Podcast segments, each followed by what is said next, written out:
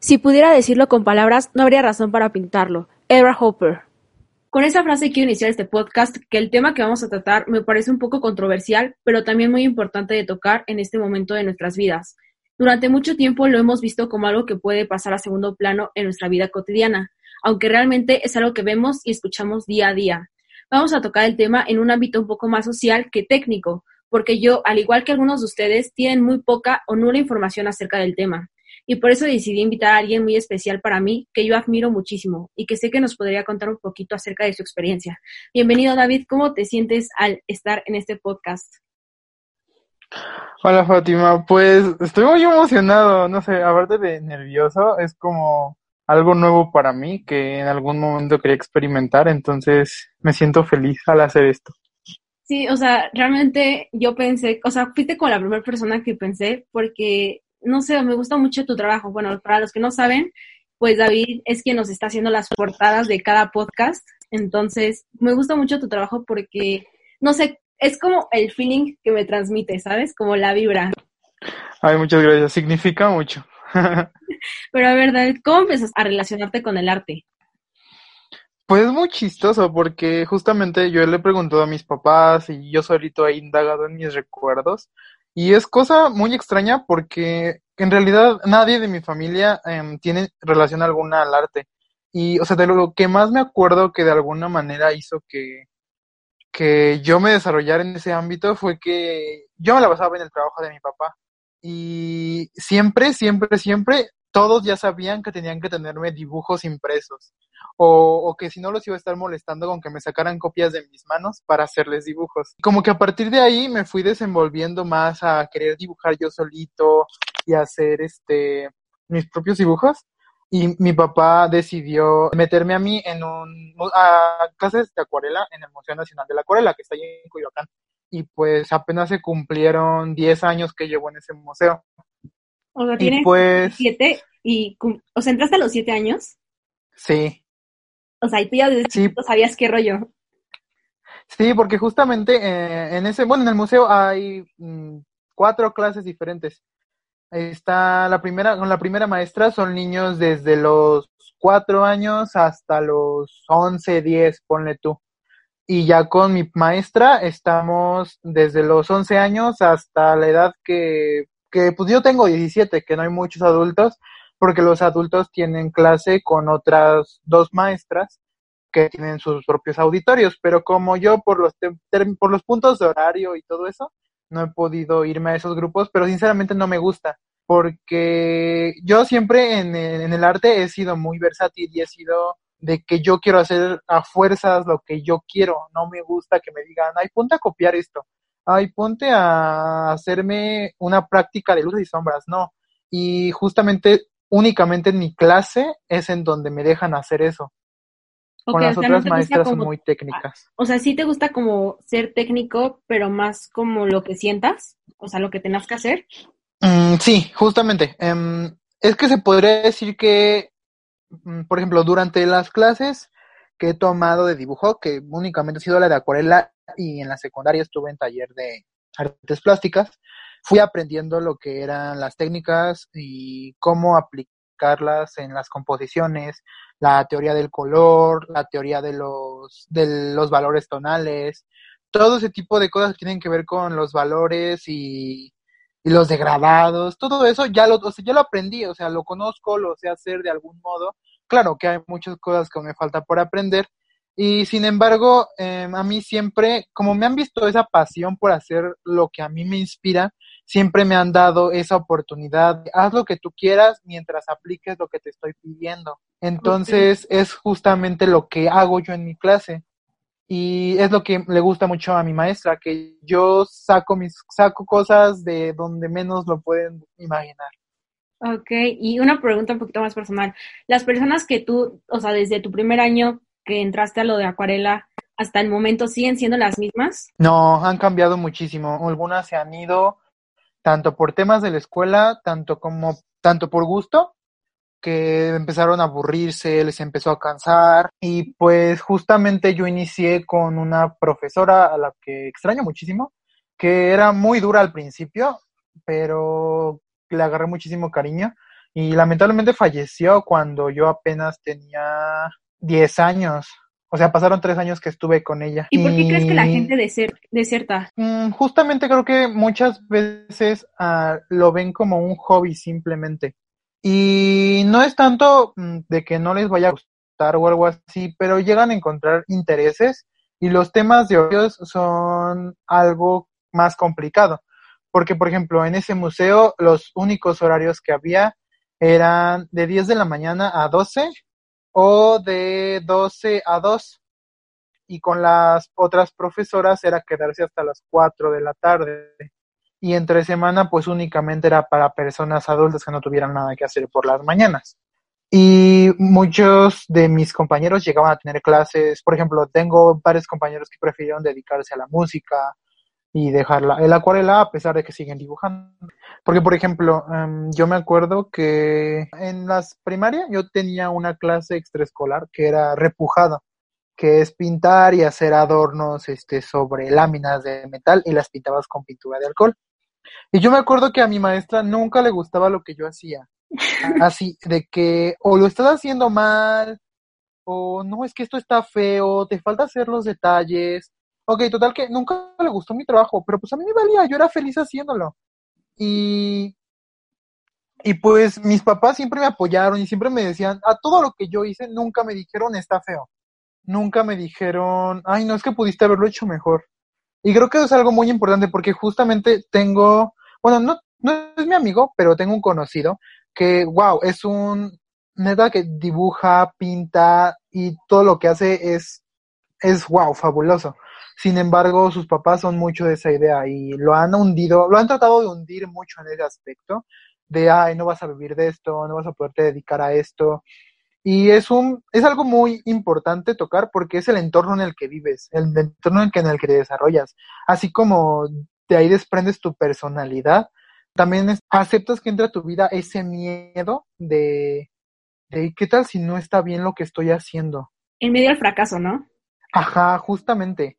Y creo que es algo que ha sido muy difícil para mí porque mmm, no es que hayan sido mis papás. De hecho, toda mi familia creo que es muy orgullosa, está muy orgullosa de mí, de a lo que me dedico, de lo que hago, lo que pinto. Y pues han, creo que han sido siempre mis primeros compradores, mis primeros fans. Bueno, no fans, admiradores. este, sin embargo, mis papás, cuando yo les decía que yo quería estudiar arquitectura, ingeniería, pues estaba bien. Y yo nunca me pasé por la cabeza cuando yo, yo deseaba estudiar arquitectura, que podía, podía llegar un momento en el que a mí me gustara tanto el arte que realmente preferiría dedicarme a eso.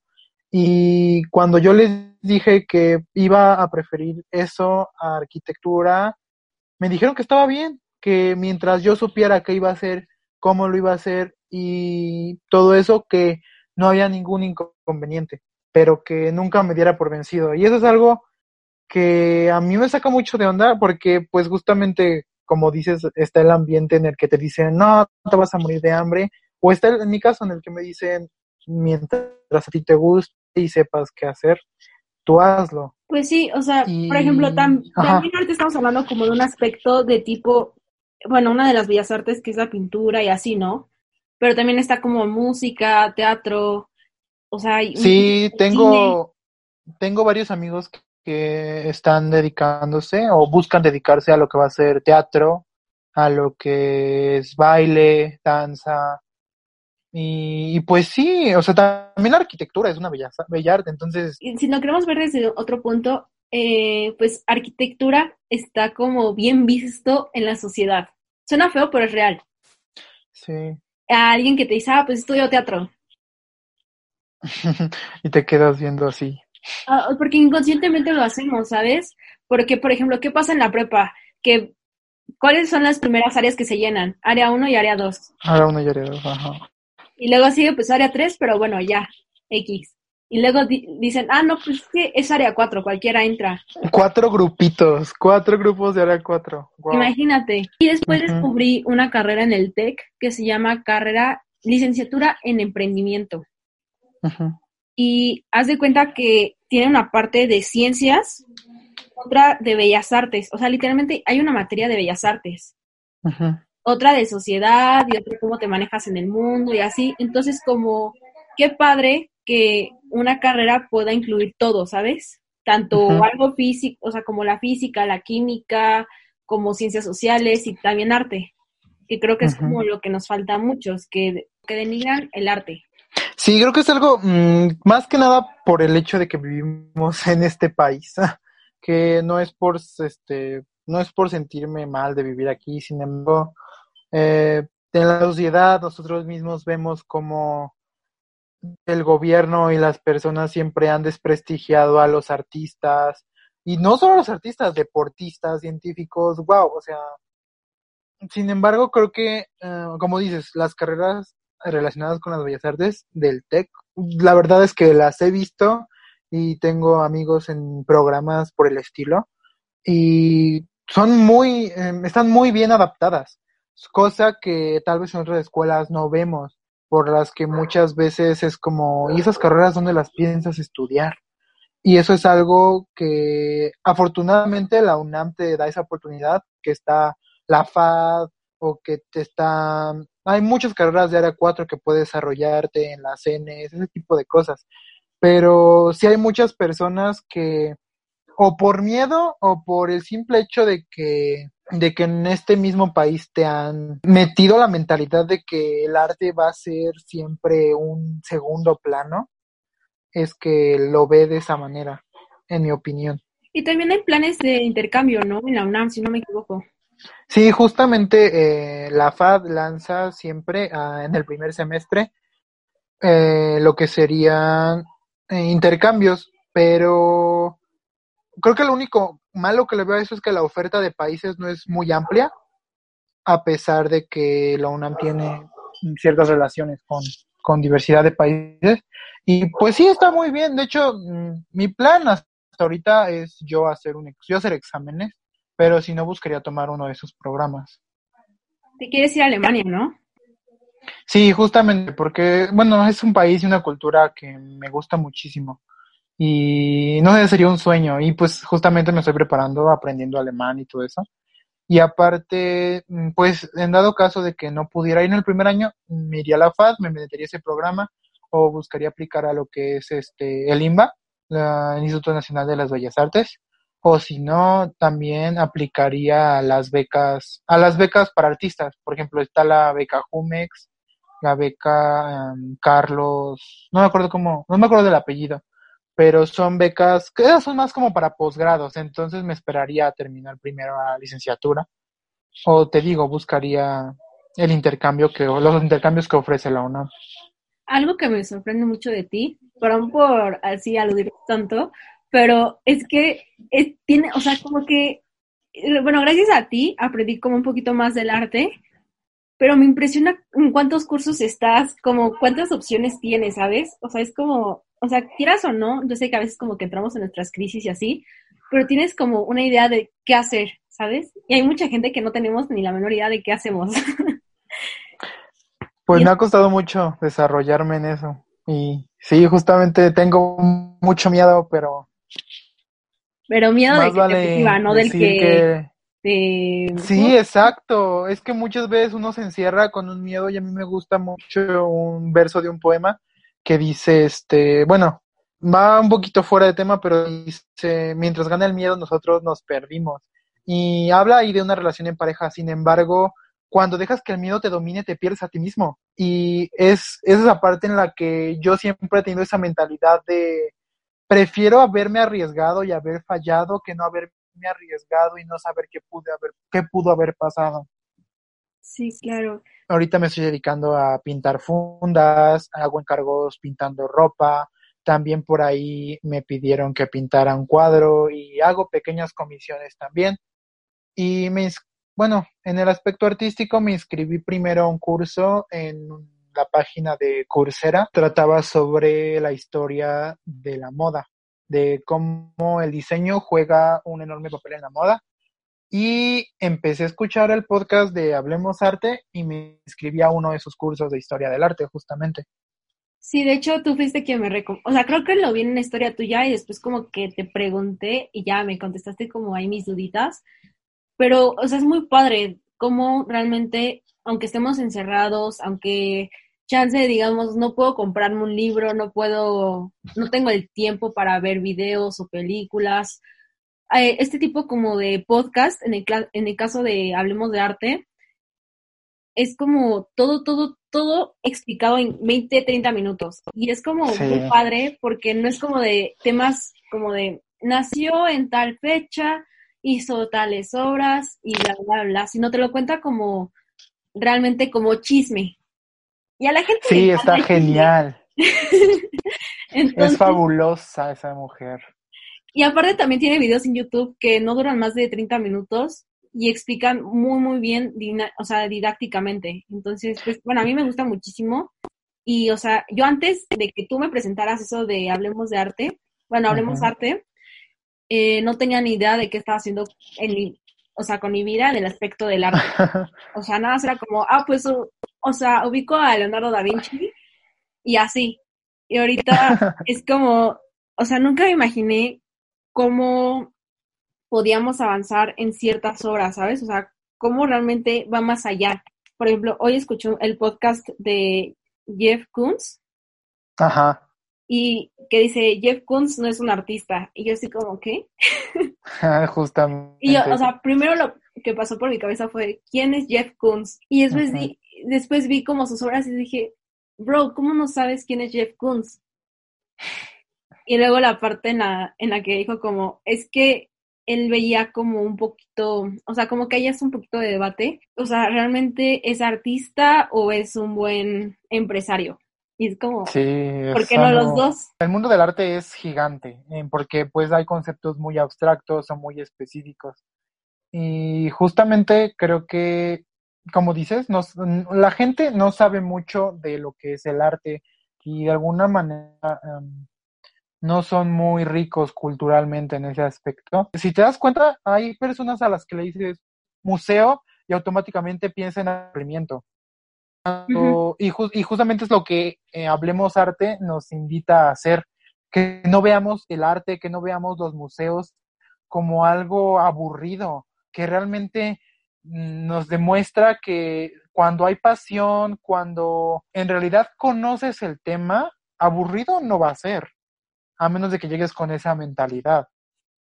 Y, sí, eso de la forma en la que te lo cuenta y que te hace sacar tus propias tus propias respuestas, te hace dudar de lo que realmente sabes.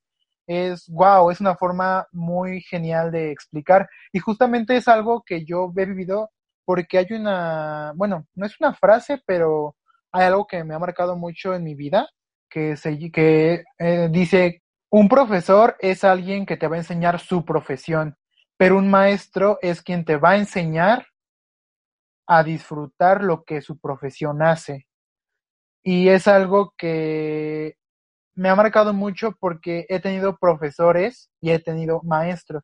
Y actualmente mi, mi maestra de acuarela me ha demostrado cómo amar el arte, cómo amar la teoría, que es algo que a mí me choca. A mí no me vengas a dar clases de la composición, ay, este, los negativos, porque a mí no me gusta pero la forma en la que ella me ha introducido a ese mundo y me ha hecho disfrutarlo, creo que es algo que hace falta en muchos profesionistas al momento de enseñar.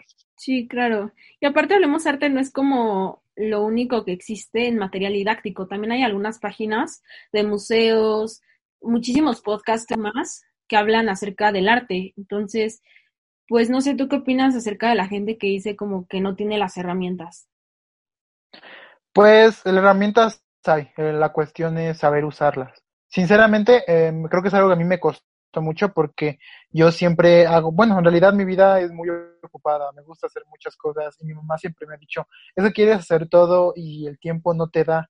Y pues vivo en un constante estrés, pero que finalmente sé que va con un propósito. Y pues herramientas hay muchas. Em, y justamente es algo de lo que la cuarentena nos ha hecho darnos cuenta.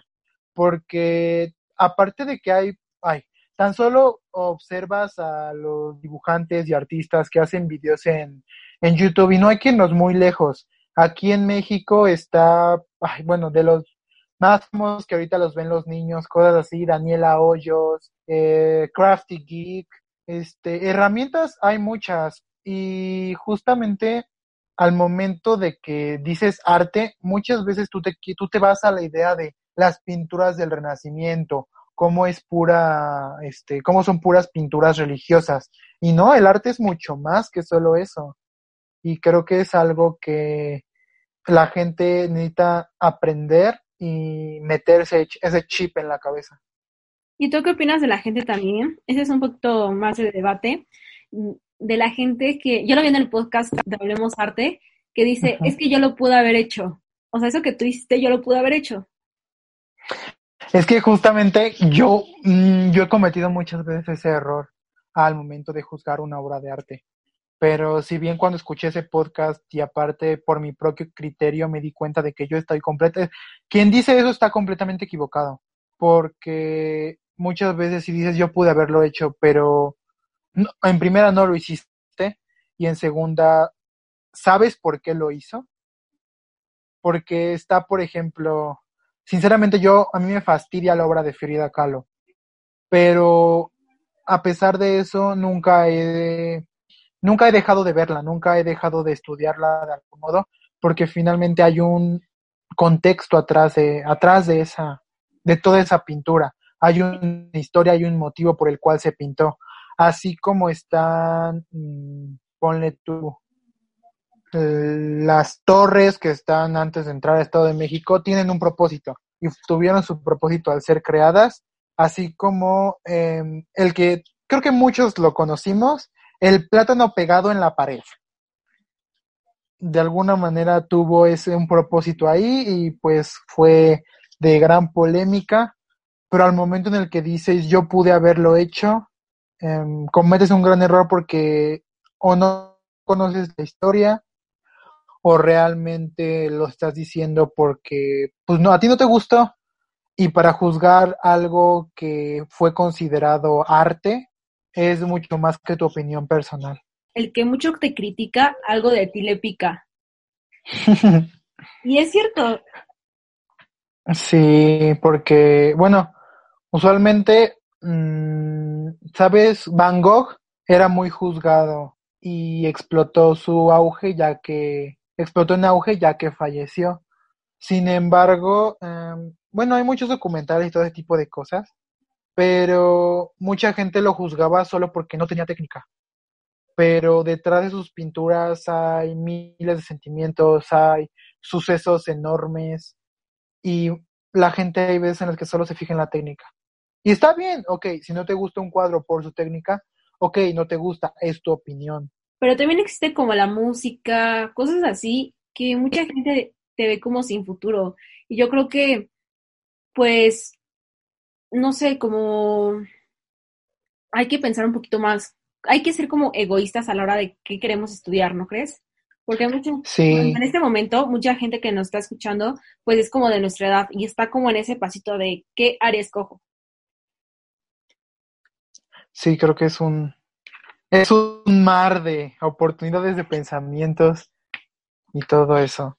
Entonces, Pero... ¿tú qué reflexiones podrías dar a esa gente como que tiene la espinita de quiere estudiar arte, pero me da miedo? Pues creo que es que justamente es un dilema que yo tengo y me aún me, me, me, remuerde la cabeza, me no deja de darme vuelta. Pero creo que si sabes para dónde vas, no hay paredes que te detengan. Y aparte, a mí me gusta mucho este una frase que dice así como si te dedicas a lo que te si te si te dedicas a lo que te gusta, nunca en tu vida tendrás que trabajar. Y es muy cierto.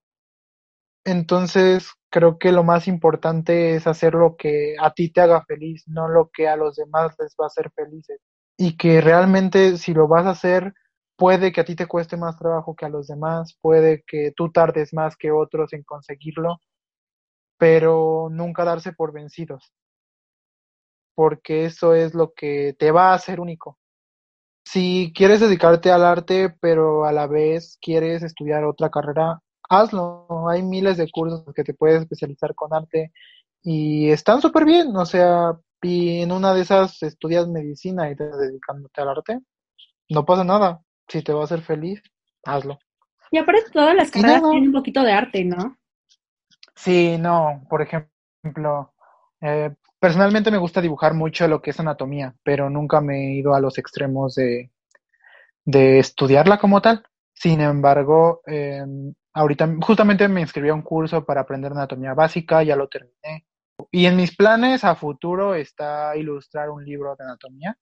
Entonces, este, creo que en justamente en todas las carreras va a haber algo que va, con el que vas a tener que sacar tu creatividad, tu inspiración artística y todo, todo eso. Una frase que a mí me encanta y que también trato de repetírmela muy seguido, que dice, qué valiente te ves temblando de miedo, pero arriesgándote a intentarlo. Y es algo que todos deberíamos de aprender y de saber en qué momento podemos decírnoslo para seguir adelante. Muchas gracias por invitarme. Estoy muy feliz. Te quiero mucho. Muchísimas gracias por, por participar y ser parte de esto. Pues les vuelvo a mencionar, David es quien nos está haciendo las portadas. Entonces, en la descripción de este capítulo les voy a dejar su Instagram privado y su Instagram para que le vayan a hacer pedidos de fundas, de que también pinta ropa. Entonces, muchísimas gracias por ser parte de esto. Te quiero muchísimo. Y recuerden siempre mandarnos a él o a mí por DM en Instagram qué fue lo que les transmitió este capítulo. Si les dio como ahí una patada en el ego de haz lo que tú quieras, haz lo que te haga feliz, o simplemente fue otros 20, 30 minutos que dijeron, ven. Entonces, mándenos todo eso por DM que vamos a estar leyendo todo y ahí contestando. Muchísimas gracias también por escucharlo. Y para concluir, les quiero compartir una frase de Elena Poe que dice, yo le llamo arte a todo aquello que de alguna manera nos devuelve la vida. Nos vemos la próxima semana con un nuevo capítulo y espero que tengan una feliz vida y nos vemos a la próxima.